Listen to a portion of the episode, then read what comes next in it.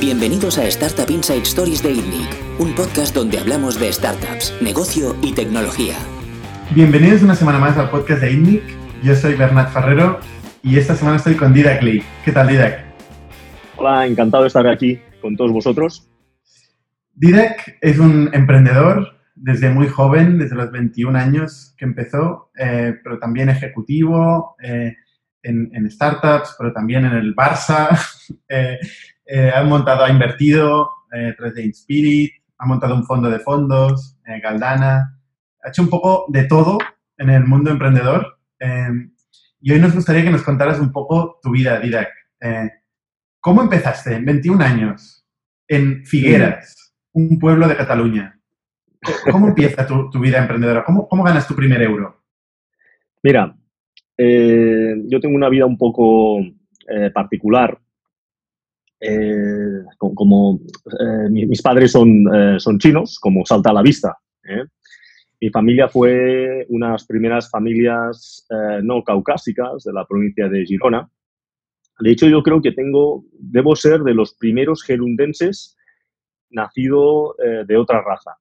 ¿eh? Esto en el contexto, eh, hoy en día pues quizás no, no, sea nada especial, pero en el 74, cuando nací yo, era algo bastante, bastante único, ¿no? Yo me acuerdo que en el colegio, eh, si tú, alguien que venía de Barcelona era como un extranjero, o sea, estando en Figueras. imagínate, pues yo, que debía ser el tío más raro de la ciudad, ¿no? Hasta, hasta entonces. Entonces yo de pequeñito pues había sido siempre alguien, una persona muy curiosa, me llama mucho la atención las cosas nuevas eh, y desde siempre pues eh, había sentido una gran atracción por la tecnología. Eh, yo me acuerdo pues cuando era pequeñito veía las series ¿no? de Mazinger Z, pues veía todo lo que hacían, ¿no? decía, ostras, eso es fabuloso y algún día me gustaría hacer algo así. Y eh, debido a eso, pues eh, me metí dentro de la tecnología. Con, mi primer fundraising fue cuando comenté a mis padres que me compraran un ordenador, eh, un Commodore 64, que era un ordenador de esa época, una, una, cosa así, de color café, 64K. Es que tú tienes pinta de ser más joven, ¿no? verdad O sea, probablemente qué bien, qué bien que tenga esa pinta. Sí, sí, sí. un poco más joven. Aunque estudiamos en la misma universidad, eh, unos 10, 12 años de diferencia, ¿no? Claro, ¿no? Pues en mi época, pues, habían esos ordenadores. Yo empecé a programar en BASIC, me pareció fascinante.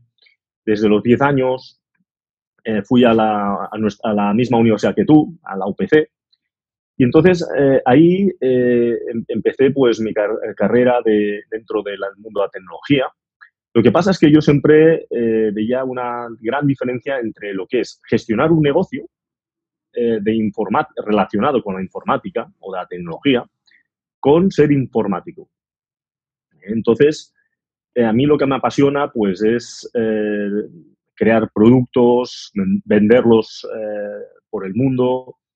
Y entonces, claro, yo cuando fui a la facultad, lo que me enseñaban era algo pues distinto. probablemente tendría que haberme informado mejor y tendría que haber ido a estudiar ADE o, o cualquier otra otra cosa.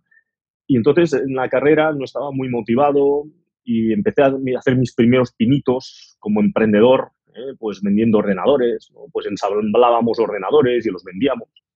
Algo que lo explicas hoy y, parece extraño, ¿no? pero en ese contexto en el tiempo no era fácil ir a una tienda y comprarte un ordenador, no habían tantas tiendas, especialmente pues en nuestro entorno. Entonces, con otros compañeros compramos piezas, los ensamblábamos, los vendíamos y, hacíamos algún, algún euro eh, con, esto, ¿no? Y era muy, era, sobre todo, era muy divertido, ¿no? Tú pasaste de, Girona a Barcelona, fuiste a vivir a Barcelona. Eh, para bueno, estudiar. Eh, para estudiar sí. para estudiar sí, yo creo que me fui lo más lejos que pude de, de mi entorno natural que para mí fue un gran qué. Para alguien de Figueras, para entonces, irse a Barcelona era pues una odisea, ¿no? Fui a Barcelona, eh, eh, tuve la gran suerte de ser compañero de clase de Nacho González Barros, de Tomás Diago, De hecho, estábamos en la misma clase, ¿no? Estaba Tomás, Nacho y yo, ¿no? Y, Ostras, los y dos yo- han estado en el podcast, ¿eh? Claro, no, eh, pues Nacho y Tomás. somos, eh, somos de la misma quinta. eh, con Tomás, pues éramos compañeros de prácticas, con, con Nacho. Y yo siempre me sentía como el más tonto de la clase, ¿no? Porque, claro, tienes al, al, al de Softonic y al de Infojobs, ¿no? Eh, claro, y yo pensaba, hostia, pues yo soy aquí el más tonto, ¿no? O sea, eh, es que son tíos eh, increíbles, ¿no? Qué importante Entonces- es el entorno eh, cuando vas a la universidad o estos, estos momentos donde estás tan receptivo. Qué importante es el tío que se siente a tu lado, ¿no? O, o- o la gente que te, te- te impacta en aquel momento, ¿no? Totalmente, ¿no? Porque a mí muchas veces la gente me dice, ¿no? Pues, oye, fuiste a la universidad, yo lo dejé al cabo de dos años, do- dos, tres, al cabo del tercer año lo dejé, ¿no? Para, eh, para emprender. Entonces la gente me pregunta, ¿no? Oye, eh, ¿qué has aprendido en la universidad? ¿no? Pues ahí aprendes una serie de cosas, eh, por un lado, pero eh, por otro, lo más importante no es lo que aprendes, sino que es con quién te relacionas. y esto creo que es algo que es muy importante con la gente que, con la que te relacionas, porque al final son los que más te influencian ¿no? durante eh, los próximos años en los que eh, los próximos años de tu vida, ¿no? ¿Tú, tú la- acabaste la carrera? Eh, bueno, yo de la UPC fui a la, la- a la Autónoma, de la Autónoma fui a la Universidad de Girona, de la Universidad de Girona fui a la UNED y supongo que aún sigo si- estando en la UNED después de no sé cuántos años, ¿no? Eh, nunca acabé la- lo que es la carrera de ingeniería, porque al final me di cuenta que mi motivación estaba pues eh, hacia, hacia otro lado, ¿no? Eh, estaba más en el mundo pues de la gestión de empresas, estaba mucho más hacia otro lado Si volvieras atrás, no- ¿estudiarías ADE? So- seguramente, seguramente, ¿Sí? ¿no?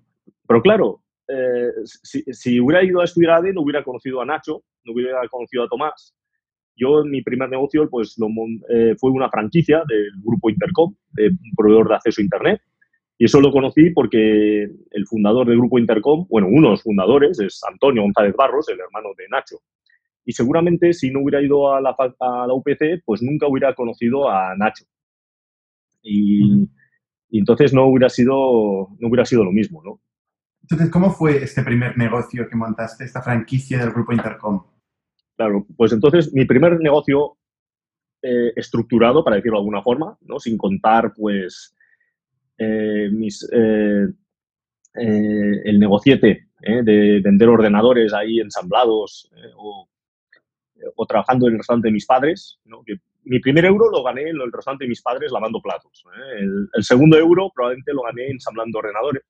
Entonces, mi primera empresa más estru- estructurada fue eh, un proveedor de acceso a Internet, eh, que, que fundamentalmente es lo que a día de hoy pues, son las ADSLs. ¿eh? A día de hoy, cuando conectas Internet con una ADSL, pues en esa época pues, eh, la gente conectaba con su ordenador a través de unos modems de 28K, eh, kbytes, eh, kbits, perdón, y con eso accedías a Internet. ¿no? Pues yo conseguí como la franquicia, que vi- viene a ser una especie de delegación para la provincia de Girona. Yo me dedicaba a comercializar accesos a Internet, eh, hosting de páginas web, y de ahí pues empecé a hacer páginas web para mis clientes, de- de hacer páginas web para los clientes, pues y me empecé a hacer algún proyecto para mí, eh, pues a modo de, de incubación, pues así empecé todo, ¿no? El año 2000, eh, si no recuerdo mal, Grupo Intercom, o la parte de ISP de Grupo Intercom se vende a. Cable and Wireless, eh, un, es. un proveedor, un ISP ingle- inglés. ¿Qué pasa en, en- en tu franquicia? ¿Qué pasa con tu franquicia y cómo sigues tú? Eh, Eso, mira, es una, es, es- es una, fue un momento muy interesante. Eh, cuando se vende el Grupo Intercom, que era mi franquiciador, a mí me viene alguien de Grupo Intercom a verme y, y me, me comenta la operación, me pregunta si quiero integrarme dentro de esta operación, ¿no? que tenía la opción de poner mi parte. Entonces yo le dije, oye, muy bien, aparte de, de pagarme un dinero, que para yo para yo tenía pues no sé 26 años una cosa así que me pagaban un, un dinero que para mí era vamos un montón ¿no? Eh, probablemente con eso, pues, estando en Girona y viviendo en Figueras, pues podía vivir toda la vida, ¿no? Pues, ¿Estamos hablando de, un, millón de euros? O... Sí, más o menos. A ver, para ese contexto, la vida en Figueras es más barata, ¿no? Que en Barcelona, eh, y mi vida es muy sencilla. Entonces, eh, claro, a mí me pareció muy atractivo, ¿no? Eh, pero entonces yo le pregunté, ¿no? Oye, ¿y qué va a ser de mi equipo? ¿Qué va a ser de mi negocio? ¿no? Y me empezaron a decir que, bueno, pues Evan Wireless se va a centrar en empresas grandes, eh, de, un, de este perfil, tendrás que renovar a tu equipo. Yo, mi equipo, el que, con el que fundé la compañía, son gente como yo, ¿no? que son la mayoría dropouts de la universidad, eh, gente hecha a sí misma, chavales que empezaron conmigo desde siempre. Eh, entonces dije, bueno, ¿y qué pasa con mi equipo? Dice, bueno, pues tendrás que cambiar el perfil, tendrás que fichar a ingenieros de telecos con MBAs. Y, y claro, y todo esto que me explicaba, pues hombre, a mí la verdad es que no, no me resonaba, ¿no? Porque digo, oye, en Girona no hay tantos clientes de tipo corporate como podéis tener en Barcelona.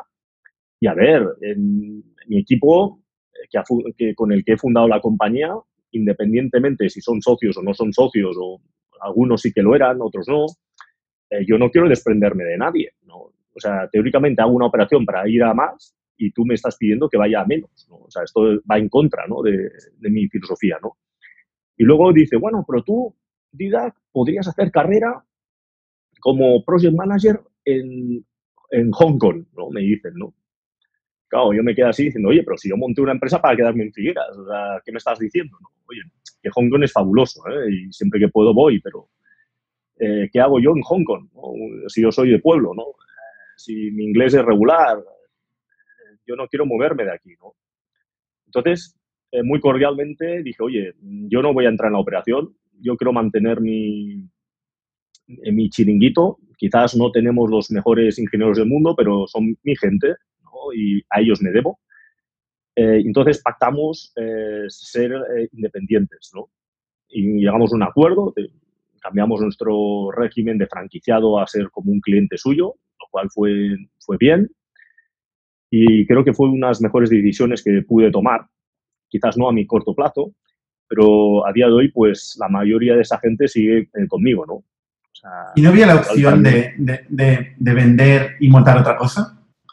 ¿Había una obligatoriedad de estar, de, de, vesting, de quedarte en la compañía? Eh, claro, si yo vendía, eh, tenía que renovar a todo mi equipo por otro gente de otro perfil, tenía que decirle a muchos de los clientes que, que tenía en Girona que no podíamos continuar dándole servicio y a mí me enviaban a Hong Kong como project manager, ¿no? Si no, no había deal. O sea, esto era un deal breaker. Bueno, a ver, sinceramente no creo que si, a ver, yo me imagino que lo de los clientes era un deal breaker, lo del equipo era un deal breaker y si yo no quería irme a Hong Kong, pues nadie me hubiera obligado a irme a Hong Kong, ¿no? Pero, eh, pero al final, mira, más que por mí, yo pensaba por mi equipo, ¿no? O sea, una gente que estuvo conmigo desde el día cero, eh, pasando las canutas y cuando va bien, pues te lo vendes, te forras y, ellos se quedan colgados, a mí no me parecía bien. ¿no? Y, es por, yo creo que ese fue el, principal motivo, ¿no? O clientes que a mí me costaron un montón, ¿no? Pues de hacer, ¿no? Pues imagínate, yo con 21 años, ¿no? Eh, visitando las empresas de Girona, eh, puerta a puerta y puerta fría en muchas ocasiones, vendiendo accesos a Internet, páginas web y hostings, tener que decirle a alguien que, oye, que el nuevo perfil de cliente de, de esta compañía ya no es la pyme, sino que son las, las medianas empresas y grandes empresas.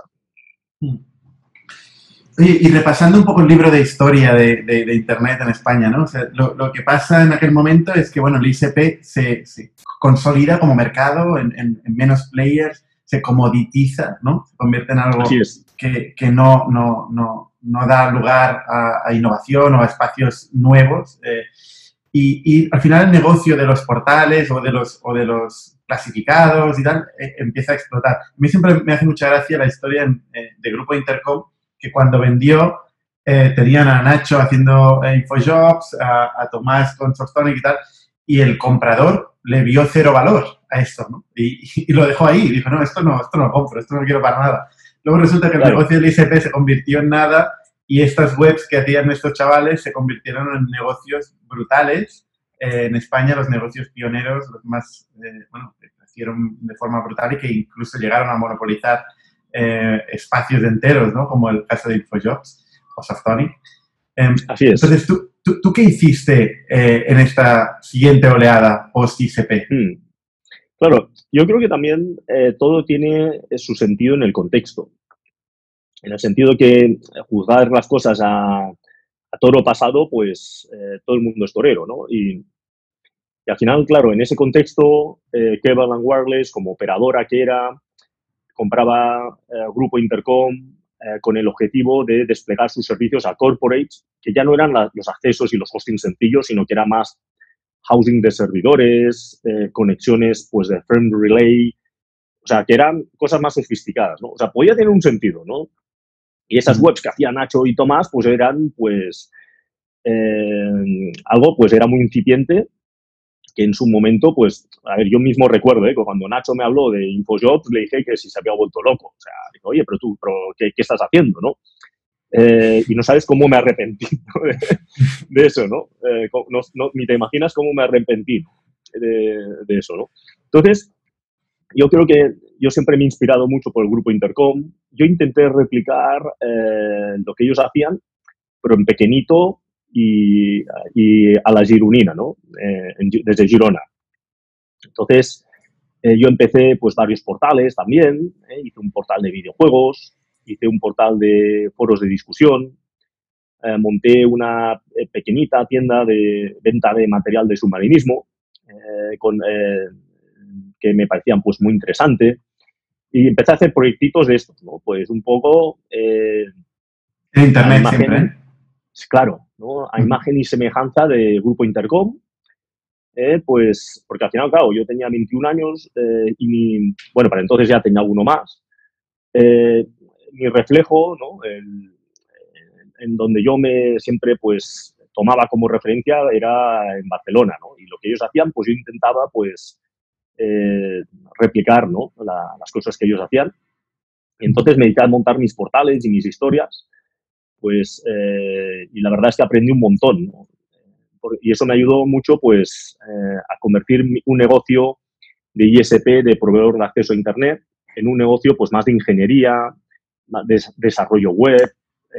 cuando haces un proyecto para ti, pues, aprendes un montonazo, ¿no? Pues, de, porque en esa época, también para poner en contexto, ¿no? Porque hoy en día hasta mi madre programa una web con base de datos, ¿no? En esa época era el principio, principio cuando la web y las bases de datos se integraban y era algo maravilloso, ¿no? Eh, no sé si recuerdo, bueno, yo creo que entonces ya eh, tú ya estabas programando, ¿no? Yo estaba programando yo también.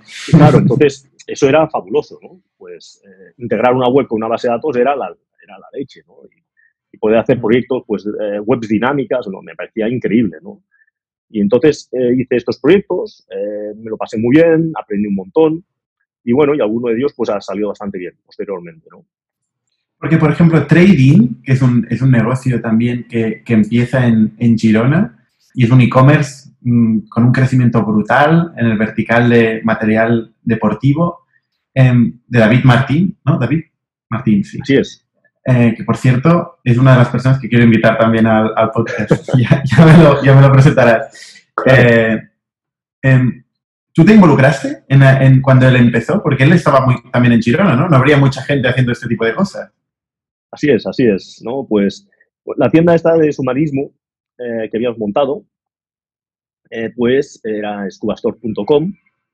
Era un pequeño negociete que después de unos 10 años, pues facturaba pues eh, cerca de, es que no recuerdo bien, creo que un millón y medio, dos millones, estaba en break-even.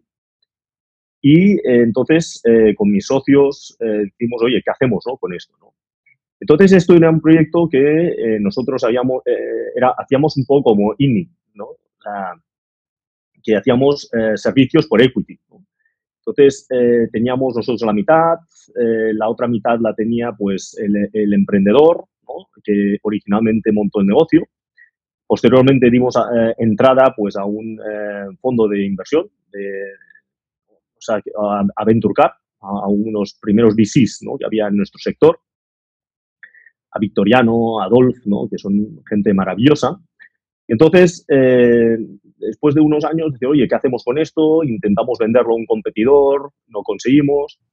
Entonces, un día, pues, eh, eh, sugerí pues, fichar a un CEO emprendedor para reinventar el proyecto, refundarlo. y, David había estado conmigo desde siempre. ¿no? Pues había empezado conmigo como becario ¿no? en el portal este de videojuegos ¿no? que comentábamos, Luego pasó a ser programador, a ser director técnico, luego se fue a montar su historia. Y entonces, eh, cuando estábamos eh, viendo la redefinición del proyecto, pues les dije, oye, pues eh, podríamos probar de, llamar a David. Llamamos a David, estuvimos ahí negociando durante un montón de tiempo. Al final, pues conseguimos convencerle, se unió al proyecto, él lo refundó, ¿no? pasamos de Scubastor a Trading, creó un montón de, de verticales, ¿no? Eh, y, que pasó la empresa pues de esos millón y medio, dos, ¿no? A los 180 que factura a día de hoy. Eh, es, eh, es, increíble. Para mí es probablemente el, mejor emprendedor o de los mejores emprendedores que hay en España. Es una bestia. yo tengo pues la suerte de ser su socio y amigo, lo cual me llena de orgullo, ¿no? Él sigue en Girona, ¿eh? O sea, todo este negocio desde Girona.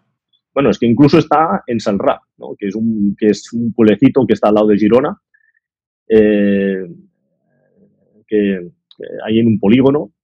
Bueno, él es de Girona, pero la, la, eh, el almacén está ahí, ¿no?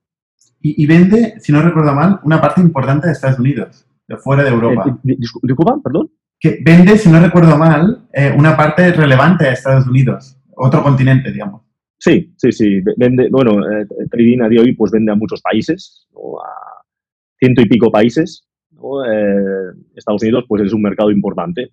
o sea, el problema que tiene el e-commerce es que al final tiene una limitación, eh, a diferencia del SaaS, tiene una limitación geográfica debido a la logística, debido a la necesidad de almacenar, los tiempos de entrega y las aduanas. esto como, ¿Cómo lo, cómo lo resuelve? ¿Realmente él, tiene una filial, un, un, almacén en Estados Unidos? ¿O no, se hace todo, desde, el RA. Sí, se hace todo desde el RA. Caray, Claro, es que al final eh, yo creo que la belleza ¿no? de los proyectos de Internet es que puedes estar ahí en un pueblo ¿no? y poder ser global. Hombre, en Girona hay, dos, hay varios proyectos así, ¿no? que son bastante interesantes. ¿No? Por ejemplo, el caso de Wikiloc, ¿no? También están ahí, ¿no? En, en, en, Girona, o sea, hay, hay, proyectos que son muy chulos, ¿no? Entonces, ¿cómo convences a un emprendedor para que coja tu proyecto que factura un millón de euros eh, y pase a liderarlo y se lo haga suyo y dedique los siguientes 15 años, 20 años de su vida a crecerlo de 1 a 180 millones? Hmm. Eh, yo creo que tú mismo lo has dicho, ¿no? Eh, yo creo que al final la clave de todo es que el emprendedor se haga suyo el proyecto, ¿no? Eh, entonces, claro, yo tenía muy claro que, eh, que si queríamos atraer a alguien, ¿no? Que se viniera con nosotros y, oye, mira, tú ven aquí, eh, trabajas el proyecto, te doy un poco de equity, un salario que no será muy alto porque tampoco podíamos, y te matas para que esto sea muy grande. Pues esto no va a funcionar, ¿no? Y no vas a atraer a nadie. Entonces, eh, creo que tardamos como un año, ¿no? Pues para llegar a un acuerdo, para, porque era, el tema era bastante complicado, ¿no? Porque él también tenía una situación eh, que no era, no era fácil. Pero yo al final yo creo que eh, la propuesta que tenía, pues él se convirtió en el principal accionista, él tenía un plan que en función de resultados pues podía tener más participación y, y, claro, como te puedes imaginar, con los resultados tan buenos que tenía, pues se cumplió el plan muy bien, ¿no? Y él es... Y contentos. Eh, claro, yo estoy encantadísimo, ¿no? De la vida, ¿no? El, el, entonces, yo creo que la clave de todo al final, eh, y esto pues vosotros eh, tenéis mucha experiencia, ¿no? Os habéis encontrado en muchas ocasiones. Es vital que cuando tú tienes un proyecto y quieres atraer a alguien que lo lidere, pues si él es un emprendedor, él tiene que sentirse emprendedor, ¿no? Eh, tiene que tomar las decisiones, tiene que sentirse propietario, tiene que serlo, aparte de sentirlo, tiene que serlo, ¿no? Eh, claro. Has dicho que era, el accionista mayoritario, ¿eso significa que era más del 50% del capital? Es el principal accionista. ¿eh? Es el principal vale, no mayoritario. Era el principal pero bueno, si no mayoritario, es muy cerca, ¿no? O sea, muy cerca, ¿no? En, en porcentajes, ¿no? Eso puede salir mal también. Sea, ¿no? ¿Discúlpame? Que digo, esto puede salir mal. O sea, tal como puede salir bien, puede salir mal, ¿no? Y, y, el problema del equity también es que luego es difícil de recuperar, ¿no? Totalmente, totalmente. Tu conclusión es que mmm, volveréis a hacerlo y en general tienes que ser muy generoso en términos de equity cuando plantees un, una, una, situación así. Eh, eh, lo haría mil veces, lo volvería a hacer mil veces, ¿no? Claro, es que aquí hay que tener en cuenta una cosa, ¿no? Claro, uno, que yo conocía pues eh, a David desde que él tenía 19 años, ¿no? que esto es importante, ¿vale? Y habíamos trabajado juntos pues, no sé, ocho años, si no recuerdo mal, ¿no? Claro, yo le conocía muy bien, sabía cómo es, eh, él es un gran líder. Eh, claro, eh, hacer una propuesta así a alguien que conoces tanto, pues, hombre, eso da claro. mucho confort, ¿no? Totalmente. En, en, segundo lugar, ¿no? Yo creo que la propuesta está muy bien estructurada eh, con el objetivo que él fuera el líder, el dueño principal eh, eh, y, y, y, con todo lo que conlleva, ¿no? Entonces, claro, y, y entonces eso pues yo creo que es muy importante para la motivación ¿no? de la persona. O sea, él veía en horizonte, pues es esto, ¿no? Y luego eh, los resultados acompañaron, ¿no? Yo creo que son estas tres cosas, ¿no? O sea, conocer sí. bien la persona, que la propuesta eh, sea, eh, sea buena y luego que la cosa funcione, ¿no? Y en la propuesta es, fue algo que es gradual, ¿no? En el sentido que no es que desde el día uno fuera así, ¿no? A medida que se iba haciendo, pues se iba demostrando. Entonces, esto tiene eh, algo que es bastante potente, ¿no? Si se va cumpliendo el business plan, pues tú vas teniendo más, entonces, eso es bueno para ti y es bueno pues para el que hace la propuesta, ¿no? Si no se hubiera cumplido, pues se podía discontinuar, ¿no? Entonces, todo el mundo queda más o menos protegido, ¿no? Yo, yo los, gente... los, business plans eh, normalmente no se cumplen. O al menos como uno espera y de la forma que espera. ¿no? Bueno, los de David sí, ¿eh? los de David sí, serán los únicos. Sí. No, pero, eh, no, pero quiero decir que lo que quiero decir es que muchas veces cuando alguien me pregunta ¿no? sobre sobre cómo estructurar una propuesta así. Yo habré estructurado muchas propuestas de este tipo, algunas veces ha ido bien, otras veces no me ha ido bien. Con el modelo que teníamos en Spirit, que es muy parecido al de INNIC, ¿no? Pues incubamos un proyecto, buscamos un líder, ¿no? Eh, para que lo pudiera liderar. Entonces, eh, yo creo que la clave está en, en, poder hacer eh, cosas que a medida que se cumplan objetivos, pues vas creciendo y en caso que esto no funcione, pues que se pueda volver hacia atrás, ¿no? Y yo esto siempre recomiendo ser lo más generoso posible, guardándote pues una salida para ambos, ¿no? Porque si no funciona, no es interesante ni para ti ni para, ni para la otra parte. Hay una, una, pequeña conclusión hay aquí, la importancia de los becarios. O sea, historias de becario, becario CEO, becario que se acaba convirtiendo en persona clave, eh, no paro de oír. ¿eh? Es, sí, claro. Claro. La gente normalmente no, no, le presta atención, ¿no? Como es un becario, ya claro. ficha cualquiera, entra, no sabes, por la ventana a la compañía y al final son las personas clave. No, pero mira, eh, en nuestro sector yo creo que es mucho más interesante, ¿no? En el sentido de que cuando tú estás en un sector que está todo por inventar y nadie sabe nada y todo el mundo está aprendiendo, claro, puede saber tanto el becario como alguien que lleve, no sé, 10 años. Totalmente. Y probablemente el becario, que es alguien más joven, que tiene la mente pues más limpia, de, no tiene vicios laborales eh, adquiridos con el paso del tiempo, pues claro, es, es, mucho, está mucho más fresco, ¿no? Entonces, sí. claro, quizás un becario, ¿no? En nuestro sector es distinto a un becario en, en otro. ¿Y qué haces después de esto? Porque hasta, hasta este momento todavía no has, no has hecho un exit, digamos, no has generado un patrimonio eh, a través de las, tus compañías, más allá de, de, poder vivir y aprender de ello, que no es poco. Claro, claro. Entonces, a base de eso, pues empezamos a hacer eh, otros proyectos, ¿no? Hicimos, de los cuales algunos los hemos tenido que cerrar, algunos otros los hemos podido vender, otros pues los hemos podido fusionar, ¿no? Entonces, esto ha sido, pues, durante los últimos, eh, desde ese punto, los siguientes años, pues, fundamentalmente, hicimos eso, ¿no? En, tu LinkedIn hay, eh, pones dos, ¿no? Matrix y Syncro, dos proyectos que pones en, tu LinkedIn. ¿En qué consisten? Syncro lo conozco mm. bien porque yo estaba en, aquel momento ayudando a Pablo en Teambox, eh, competíamos, y, Matrix no, lo conozco. Sí, eh, Matrix es una tecnología de marketing online que fundamentalmente es es un optimizador, ¿no? Pues eh, ayudaba a optimizar las páginas web para SEO. Entonces eso pues lo, pudimos vender a una compañía pues eh, norteamericana de, que se dedicaba más o menos lo mismo, ¿no?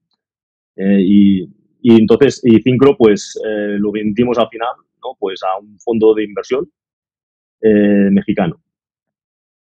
¿Y cómo fue la experiencia de Syncro? Syncro, ¿cómo, ¿cómo, arranca? ¿Cómo empieza? Hmm. Mira, pues la historia es que empezamos, eh, yo siempre he estado obsesionado con las herramientas de trabajo, ¿no? El, ¿Cómo se llama esto? Como todos, los, como todos los developers, lo estamos. Claro. Creando nuestras propias herramientas siempre. Hoy, hoy en día tiene una categoría, ¿no? El work de... Future of work. Eso, eso. Que lo leí el otro día y dije, ah, mira, ¿no? Pero entonces, ni categoría ni nada, ¿no? Pues mira, yo siempre había estado obsesionado con las eh, herramientas de, colaboración, las herramientas de trabajo. Entonces, eh, entonces eh, yo había creado una, especie de plataforma que gestionaba ficheros. gestionaba ficheros, en principio era para hacer un backup online.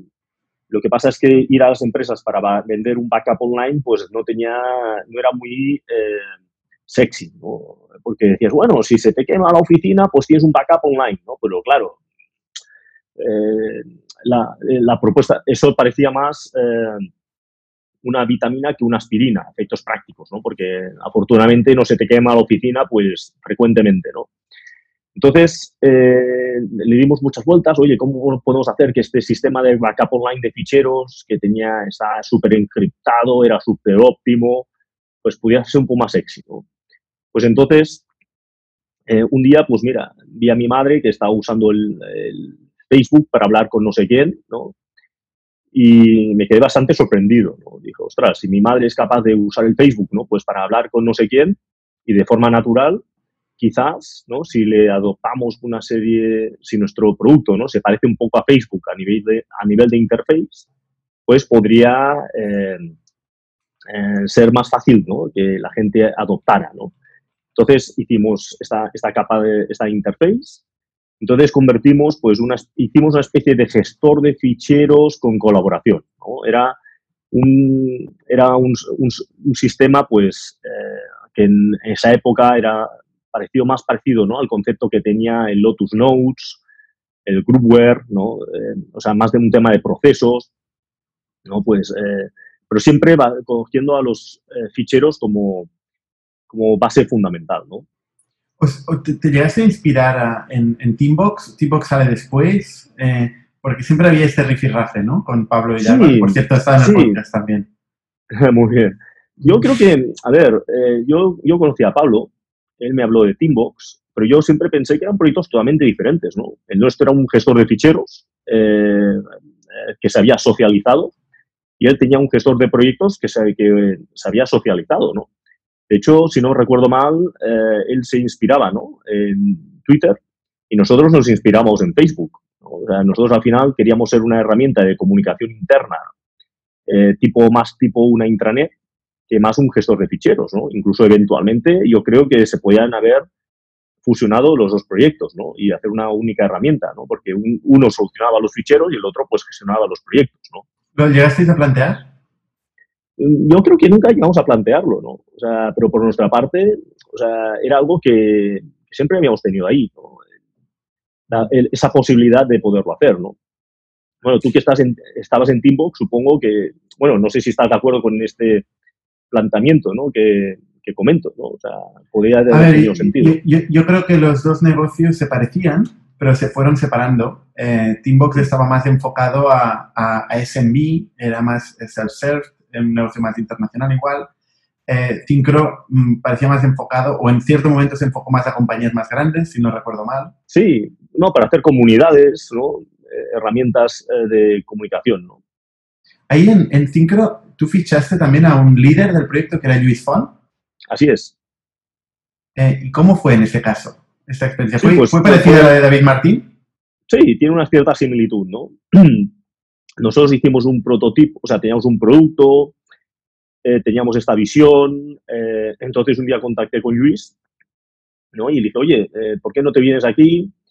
Eres socio relevante de la compañía, todas las facilidades del mundo y lideras esto, ¿no? O sea, fue una, fue una operación bastante similar, ¿no? O sea, un poco diferente, ¿no? A nivel de, de contexto, ¿no? Y de, y de objeto de, de- de proyecto, pero yo creo que conceptualmente era muy parecido, ¿no? Y yo creo que es una fórmula que, que tiene mucho sentido, especialmente para los founders que tienen un perfil más tecnológico, que, que ellos, pues, eh, eh, puedan eh, complementarse, ¿no? Con un, eh, con un socio que, que con un perfil totalmente diferente, ¿no? Tú en este caso eres del founder tecnológico, digamos. Sí, sí, sí. ¿Y quién lo diría? Eh? O sea, a día de hoy no sé ni configurar el micrófono del, del ordenador. ¿Quién lo diría? Sí, sí, ¿quién lo diría? No, había una época que sí, ¿eh? sí, que, que dominaba mucho. Ahora, programabas a, a tope. sí, sí, ahora sé momento. poner el Netflix y poca cosa más. No, es, es- no, no, es broma. No. Y, y con, y con Luis Font, ¿cómo, cómo fue el, el- el crecimiento? ¿Tú te involucrabas ejecutivamente o le dejaste completamente a él que, que, que Sí, llevara la yo compañía? siempre, eh, yo siempre, yo creo que el, el modelo que teníamos era, pues, incubar un producto, tener unas, una validación de un ma- market fit, ¿no? Y luego es buscar un líder y que el líder, pues, lo gestionara todo, ¿no? Entonces, ayudar al líder del proyecto en lo que buenamente podíamos, ¿no? Desde el board, ¿no? ¿Quién, quién hacía la parte de fundraising? En- Entiendo que en Syncro invirtieron eh. Active, Caviedes y Caixa, Capital Risk. Así es, así es. Bueno, yo creo que al final el fundraising lo- hace siempre el CEO de la compañía, ¿no? Inicialmente, pues yo ayudaba bastante, pero claro, al final eh, todos los VCs quieren ver a eh, quieren ver al, líder del, proyecto, ¿no? ¿Y, y la venta? ¿Cómo fue la venta? ¿Quién, quién hizo la venta? En un grupo mexicano. Creo que hubo, hubo alguna historia. Por ahí fue algo. ¿Una montaña rusa? ¿O qué? qué? Bueno, eh, como todas eh, estas operaciones, una montaña rusa, ¿no? es que esto también ya hace, no sé, un montón, ¿no? O sea, casi no recuerdo, ¿no? Los, los, los detalles, ¿no? Pero eh, básicamente, pues, lo lideró todo Luis, ¿no? Fue, pues, gente que vino, pues, a través de un distribuidor que teníamos allá, que se interesaron, ¿no? Y se llegó a un acuerdo, y bueno, y esto te estoy resumiendo, pues yo qué sé, ¿no? Igual un año en 10 segundos, ¿no? Pero ¿Fue una buena, una buena venta? bueno, a nosotros no nos fue mal, ¿no? O sea, hicimos un buen multiplicador, ¿no? Y fue bastante bien, ¿no? Bueno, como fundador, siempre hacer un Sí, buen sí. multiplicador. Claro, claro, claro. O sea, en general yo creo que fue bastante positivo, ¿vale? Pero yo creo que podía haber sido bastante más, ¿no? Sinceramente, ¿no? O sea, yo creo que podía haber sido bastante más. Vale. Y entonces, Matrix lo vendes, Syncro lo vendes, y ahí sí eh, estás en otra posición, ¿no? Entonces, es Sí. igual cuando empiezas a invertir ya en proyectos. eh, Mm. ¿no? ¿Cómo, ¿Cómo fue? Así ¿Cuál es. fue la siguiente etapa? Sí, pues a partir de ahí, pues, eh, claro, todo esto que se explica ahora de forma súper fácil, ¿eh? pero es una montaña rusa de emociones, totalmente. eh, de cosas que se caen, cosas que no salen bien, eh, algunas cosas buenas, otras cosas malas, otras cosas eh, malísimas. Es- al final es un poco así, ¿no? Pues entonces ahora cosa de, a ver cuánto fue, hace unos cinco años, más o menos. Eh, yo creo que después de todo esto, pues yo ya llevaba pues 20 años emprendiendo.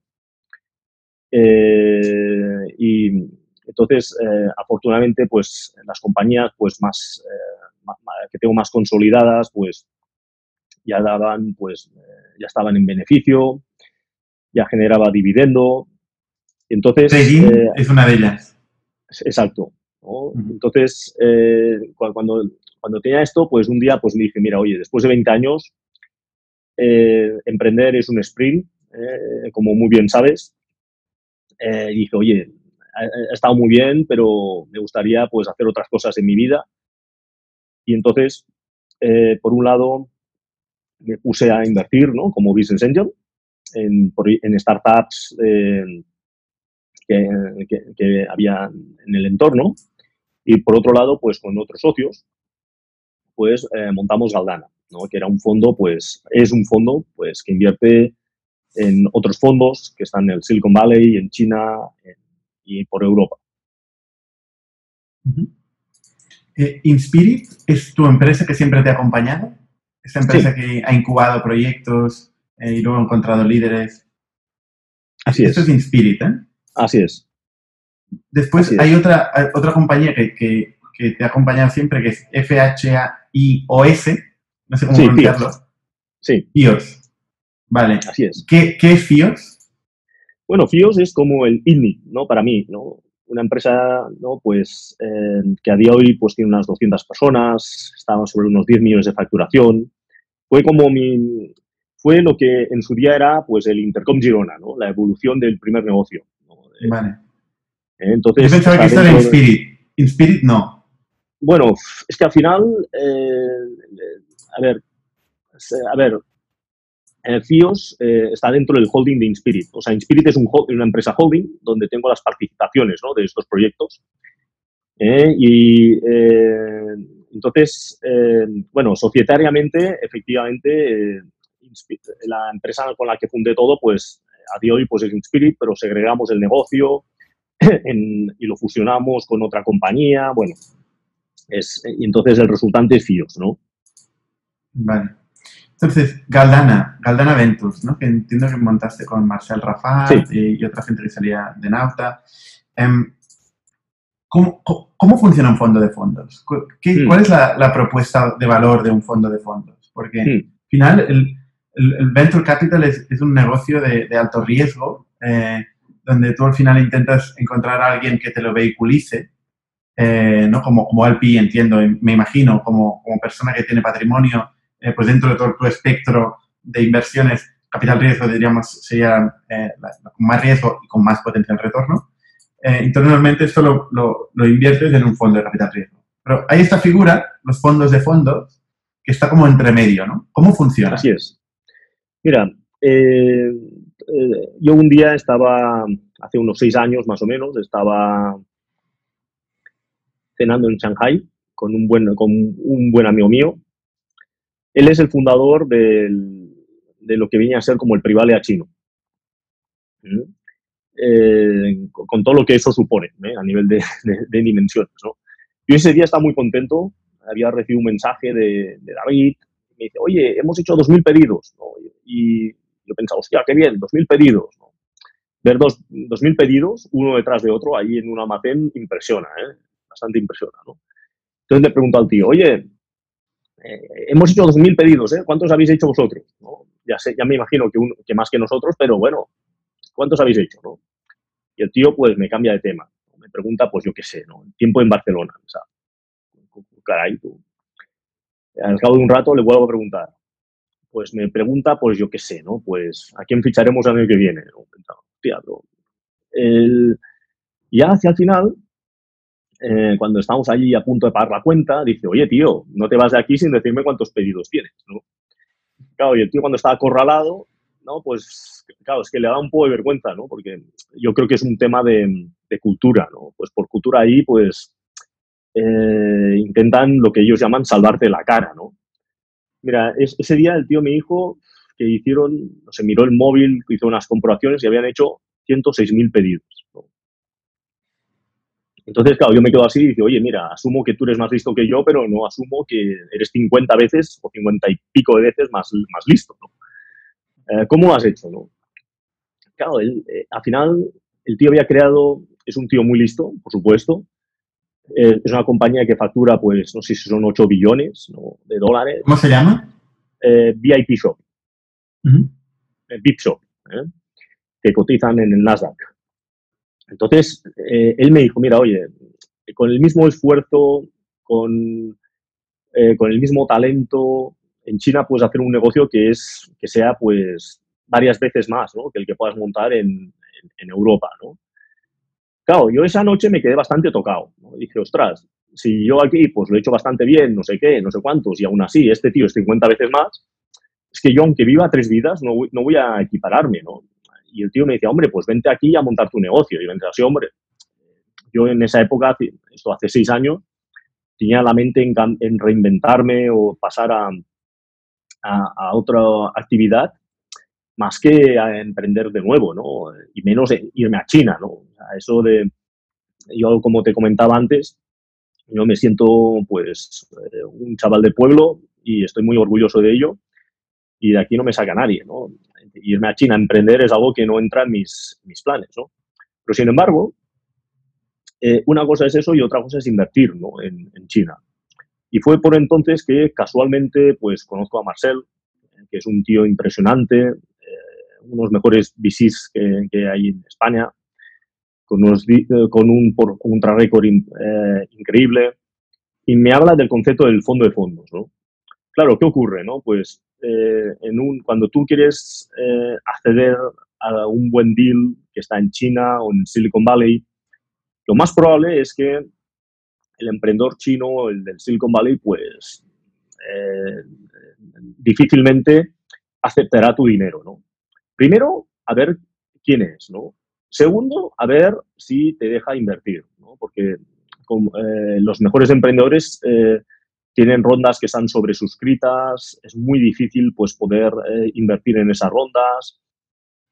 Y, también desde Barcelona o desde Figueras es muy difícil ¿no? pues hacer una due diligence y saber si está bien, si no está bien, etcétera, ¿no? Entonces... Aparte que las cantidades a invertir también son otro orden de magnitud, ¿no? Necesitas también Un, músculo fuerte, ¿no? Totalmente, ¿no? Entonces, claro, al final un fondo de fondos, ¿qué es? No? Pues es eh, un vehículo que invierte pues, en una serie de fondos eh, de primer nivel que están en China, en, Estados Unidos, en Europa. Estos fondos pues, son, fondos que están muy contrastados, que tienen buen track record, que tienen buen acceso al deal flow y al, y al, estar a nivel local, pues ellos saben perfectamente si son buenos, si son malos, etcétera, ¿no? Entonces, ¿Y qué le impide el LP a vuestro inversor, al inversor de este fondo, de ir directamente a estos fondos, ¿no? Porque ya son, ya son vehículos, ya se dedican a eso, ¿no? A captar dinero e invertirlo. Sí, pues por un lado, eh, que estos fondos pues piden tickets que son elevados, ¿no? que probablemente pues para un LP individual pues sea más complicado, ¿no? Pues asumir ese, ese ticket. Por otro lado, eh, estos VCs de primer nivel eh, el, tienen sobresuscripción, ¿no? Entonces, para ellos el dinero es una commodity y valoran que los LPs que tienen pues sean, que les puedan aportar algo, ¿no? En nuestro caso, eh, por el ADN pues, del equipo de Galdana, pues somos todos emprendedores, eh, inversores, business angels, etcétera, etcétera. Podemos aportar un ángulo... grandes networkers, entiendo también, ¿no? Bueno, llámalo como quieras, ¿no? Eh, pues yo me pregunto, Dida, ¿cómo, cómo, cómo te sientas en esta mesa con, un, con, una, con el Privalia chino, empresa cotizada? ¿Cómo, ¿Cómo conoces a esta gente? O sea, ¿cómo pasas de Figueras a, a conocer este tipo de, personajes? Bueno, mira, al final eh, estamos en un sector que es muy pequeño. ¿no? bueno, a nivel mundial no es tan pequeño. a nivel de, nivel de Barcelona, Figueras, sí. a nivel mundial. Bueno, ya cuando incluyes China. Pues. Claro, sí, pero no, es tan grande, ¿eh? no hay tanta gente, ¿no? Al final, y, al final, yo cuando voy a estos eventos, ¿no? Pues eh, te encuentras siempre a los mismos, ¿no? Entonces, a través de amigos, de amigos, de amigos, pues mira, pues vas conociendo gente. Claro, yo cuando voy a China, pues no dejo de ser un personaje un poco exótico para ellos, ¿no? Porque al final dicen, mira, este es eh, como ya me, a, mí, me llaman expatriado, ¿no? Ahí en China, ¿no?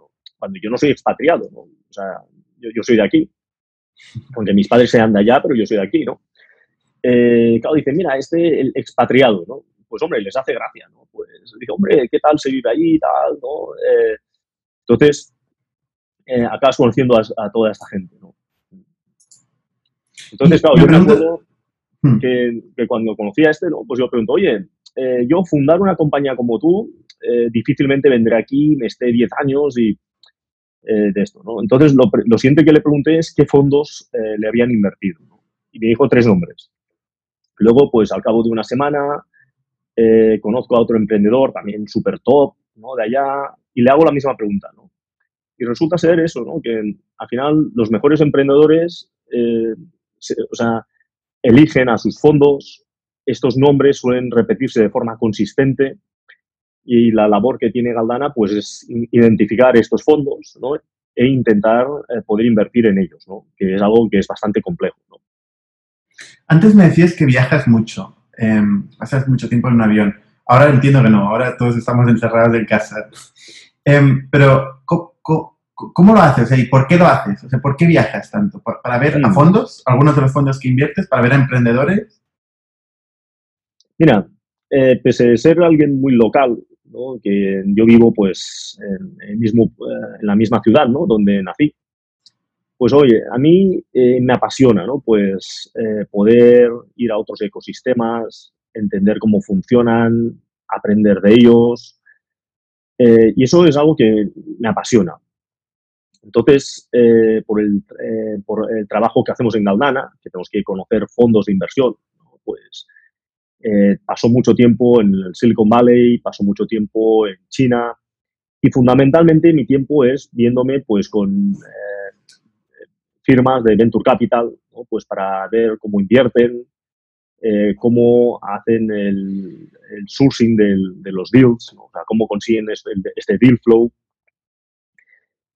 y para mí es algo que es fascinante. aquí vez que voy allá, pues en un día, pues ocho reuniones, que son ocho reuniones increíbles, ¿no? Eh, con fondos, a veces con emprendedores, gente que son increíbles, ¿no? ahora, pues, no sé, ¿no? Pues he visto, pues, ahora hace poco, pues, con Eric Yuan, ¿no? El fundador de Zoom, ¿no? Por ejemplo, ¿no? Y, cuando estás con tíos así, aprendes un montón, pero un montón. Y esto, pues, a mí eh, me encanta, ¿no? Cuando estás con ¿Cómo has conocido a Eric Joan, por ejemplo? ¿Cómo, lo has conocido? Sí, pues supongo que igual la misma forma que, que, te conozco a ti. pues al final... Tirando del hilo, ¿no? Tirando del hilo. amigos de amigos, tal. Siendo receptivo, estando abierto a coger un avión y conocer a alguien, ¿no? Hablar con todo el mundo. Claro, al final es un poco, yo creo que esto en nuestro sector, o sea, por eh, nuestro ADN, sea por eh, que todo el mundo pues, es más o menos joven, todo el mundo es más, es más o menos abierto, todo el mundo pues para emprender pues las ha pasado canutas, ¿no? Pues al final todo el mundo pues tiene una cierta predisposición. Hombre, claro que eh, no siempre es así, ¿no? Pero en general pues eh, puedes llegar a conocer gente que es fabulosa, ¿no? Y, y esta gente pues suelen ser bastante más normales de lo que eh, lo que puede parecer, ¿no? En el sentido, perdón, suelen ser más accesibles, ¿no? Perdón, quería decir, más accesibles.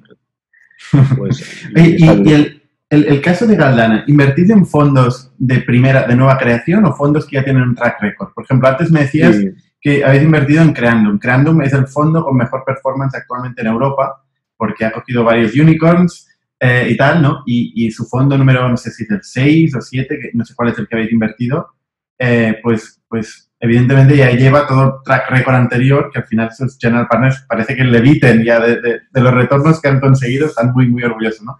Pero, ¿también os atrevís con un fondo nuevo? O sea, al final un conjunto de gente que dice, tengo, tiene un wish de quiero hacer esto, quiero invertir en esto y todavía no tiene una realidad. No, en el caso de Galdana, pues eh, invertimos, en, eh, invertimos en fondos que ya tienen un cierto track record. Los tickets que invertimos son bastante grandes, y eh, lo que suele pasar algunas veces es que tienes fondos de nueva creación, pero con GPs que vienen de otras firmas o que tienen track record. ¿no? en ese caso, pues hemos invertido en algunos fondos de nueva creación. Los fondos en los que invertimos suelen ser fondos más de growth, eh, más de series eh, B. Bueno, ahora mismo el 70% ¿no? Son de nuestro fondo está invertido en, en en vehículos que invierten en de series B hacia arriba, ¿no? hay menos riesgo. fondo más de growth. Disculpa. Hay menos riesgo y entiendo que habrá menos retorno también. ¿Qué retorno prometéis a los inversores de, de Yo creo que no se puede prometer retornos. Eh, no se puede prometer retornos porque resultados pasados, ¿no? Pues eh, no garantizan resultados futuros. ¿eh? El, el, performance que tenemos actualmente está cerca del 19% de TIR de nuestro primer vehículo. No está nada mal. al final, nosotros invertimos en firmas que son muy buenas, que están consolidadas, eh, invierten pues en growth stage. Eh, entonces, claro, es, es, una apuesta pues dentro de, de todo, pues yo, creo que es bastante segura, ¿no? Y partiendo la base, eh, pues... La TIR excluye los fees de gestión. Los fees de gestión, entiendo que, claro, de lo, del fondo primero que invierte y de vosotros como fondo. Porque, claro, aquí, hay, una, hay una cadena de, de management fees, ¿no? Eh, y, de, y de carries, ¿no? De, comisiones de éxito. El 19% es neto. Es el, el, retorno neto que consigue el primer, el primer vehículo. Eso significa que, que realmente las inversiones han sido muy superiores, ¿no? Después de... O sea, el retorno ha sido muy superior. Ostras, es, es, bastante, bastante increíble, ¿no? la performance. No, al final es invertir en fondos que son muy buenos, eh, que, son, eh, que llevan mucho tiempo haciendo esto y entonces eh, el resultado pues es una consecuencia, ¿no?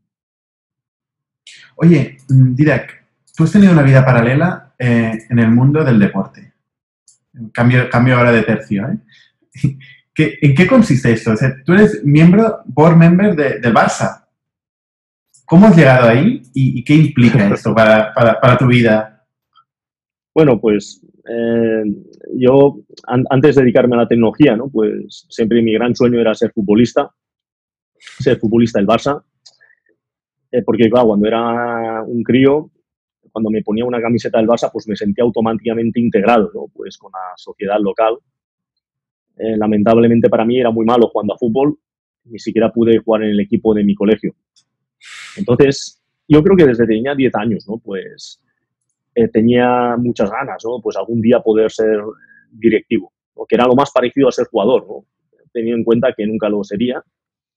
Y yo siempre que iba por ahí, eh, que me invitaban a alguna charla, me preguntaban, yo decía pues que algún día pues quería ser eh, jugador, directivo del Barça y entonces, eh, pues un buen día, pues eh, fue Philip, ¿no? De Active Venture Partners, Philip o Christopher, uno de los dos, ¿no? Y dijeron, te voy a presentar al próximo presidente del Barça, ¿no? Y me presentaron a Sandro Rosell. Y entonces, así eh, conocí, a, conocí a Sandro, ¿no? empecé pues en su equipo, eh, luego eh, su equipo de trabajo, luego pues eh, me invitó a formar parte de su candidatura y entonces a partir de allí pues se ganaron las elecciones y me convertí en probablemente el primer directivo del Barça que ha trabajado, trabajado en un restaurante chino. Entonces llevo ya, este año ya eran 10 años y ahí pues me encargo de la parte digital, la parte digital, de la parte tecnológica. Y para mí ha sido como un sueño hecho realidad, ¿no? un sueño de pequeñito. Y, entonces allí pues eh, intento aportar todo lo que puedo, ¿no? pues a nivel digital, eh, cosas relacionadas con China. ¿Es parecido al mundo, al mundo emprendedor o es más político? Bueno, al final eh, yo creo que ese entorno es, más, es un entorno más uh, corporate probablemente es eh, yo que he estado siempre en el mundo de startup, eh, claro, yo aprendo muchísimo ¿no? de, cuando estoy en el, en el, mundo del Barça. ¿Tú que no querías vender tu, tu, ¿Eh? tu, empresa? ¿No querías vender tu empresa al mundo corporate? ¿No querías llegar al mundo corporate? Acabaste de lleno. Sí, mira, sí, sí, sí, sí, sí, sí, pues mira, ya ves, ¿no? Ya ves, ¿no? Entonces, pero claro, también no es lo mismo, ¿no? Estar en el mundo corporate eh, eh, part-time, ¿no? Porque al final no, es un trabajo full-time, ¿no? Yo estoy, pues, a, eh, un directivo no es, eh, en un principio no es, aunque seas responsable de un área, no eres alguien que estés ahí de lunes a viernes, ¿no? De 9 a 5, ¿no? Creo que es bastante más light, ¿no? Pero, pero bueno, al final es, eh, es, mi, es mi club, es, es, un sueño de pequeño y es, el, es un honor inmenso, ¿no? Pues poder estar contribuyendo. Y ya para acabar, ¿eh? eh algunas reflexiones de, de, tu carrera em, que, que, hayas podido hacer. Tipo, por ejemplo, una de las cosas que nos preguntamos muchas veces, ¿no? ¿Qué es más importante, las ideas o la ejecución? ¿Tienes alguna conclusión de, este, de, esta pregunta típica? Para mí, lo más importante son, es las personas. Las personas, ¿no?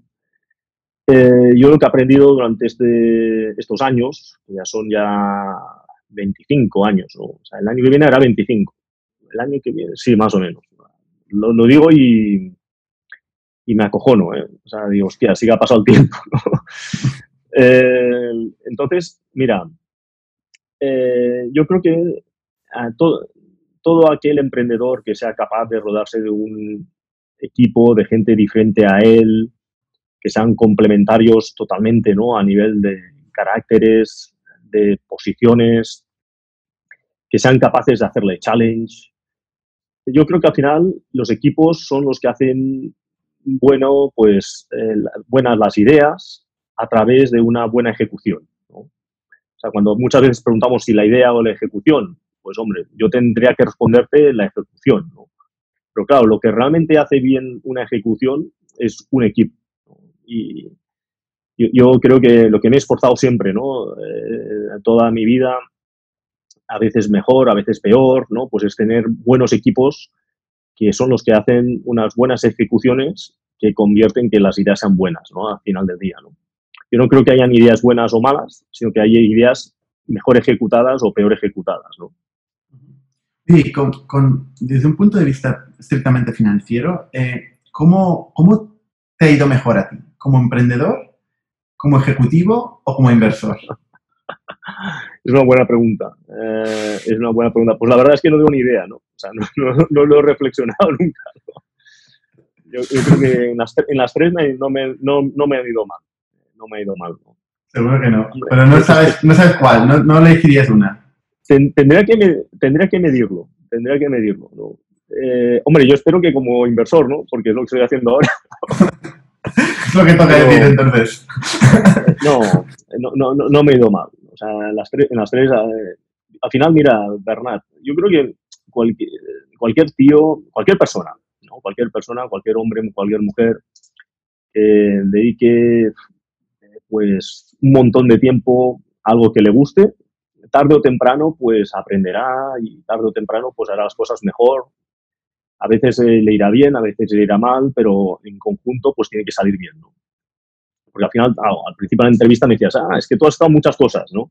Yo, claro, es que he estado 25 años y cada, cada jornada de trabajo mía, cada día, pues trabajo, pues, no sé, 15 horas, ¿no? Eh, y no es porque sea un gran trabajador, ¿eh? es que me apasiona lo que hago. O sea, a mí me encanta, ¿no? Lo, que hago. Y esto hace que sea muy fácil dedicarle horas, ¿no? Al final yo creo que todo se resume a esto. ¿no? ¿Crees que es un buen momento para invertir ahora mismo en la crisis actual que estamos? Yo creo que siempre es un buen momento. ¿Estás invirtiendo? por supuesto. Eh, yo creo que, eh, a ver, las primeras semanas te quedas ahí eh, totalmente descolocado, ¿no? Cuando pasó todo este follón, pues esto es lo más cercano a lo que nunca vi, bueno, espero que sea lo más cercano a lo que nuestra generación viva a una guerra o un estado de excepción, ¿no? Y las primeras semanas estábamos aquí todos sin saber por dónde iba. Claro, es una situación que es totalmente eh, eh, extraordinaria, ¿no? En el sentido de, y singular, ¿no? En el sentido de que es una situación singular. Entonces, en estas épocas es, eh, hay oportunidades que son muy buenas. Pero ya no solo para invertir, sino que para conseguir talento, eh, para conseguir reforzarse, eh, etcétera. Lo que pasa es que, claro, eh, me imagino que es más fácil decirlo que hacerlo. Pero en todas épocas son buenas, ¿no? y en esta en, especial. Oye, Didac, eh, muy, muy interesante. Yo creo que hemos, hemos sacado, la gente que nos sigue, los, los emprendedores que, que, nos escuchan, han sacado realmente un aprendizaje interesante y deberían seguir un poco tu trayectoria. Yo siempre recomiendo a la gente, se aprende de, de, de los fracasos, se aprende de, de las cosas que no van mal. Pero yo soy un gran consumidor de la gente que le ha ido bien, de las historias de la gente, bien, porque tienes los fracasos, porque todo el mundo la ha cagado mil veces, los que le han ido bien también, pero además tienes joder, lo que ha funcionado, ¿no? Claro, Entonces, también, bueno. lo que nos ocurre también, Bernat, no sé si te ocurre a ti, que al final los emprendedores tenemos que ser eh, animales eh, muy optimistas, ¿no? Mm. Y tener una memoria eh, algo selectiva, ¿no? En el, en el, buen sentido de, de, claro, si uno se queda pensando todo el día en lo que le ha ido mal, como emprendedor es que acabas tirándote por un puente, ¿no? o acabas deprimido, ¿no? y es por eso que, que es, pero totalmente de acuerdo contigo, ¿no? Pues muchas gracias, Didac. Seguiremos en contacto y nos vemos la semana que viene. Eh, ¿La semana que viene? Espero que bueno, no, con, con, todo el mundo, digo. o, ojalá nos ver la semana que viene para comer. Somos un ecosistema de Startups Tech de Barcelona, creadores de Camalún, Kipu y Factorial, entre otras. Ofrecemos más de 5.000 metros cuadrados de coworking a startups y organizamos eventos diarios para discutir negocio y tecnología hasta la saciedad. Desde ITNIC Fund invertimos en equipos con capacidad de construir grandes productos y negocios. ¡Te esperamos!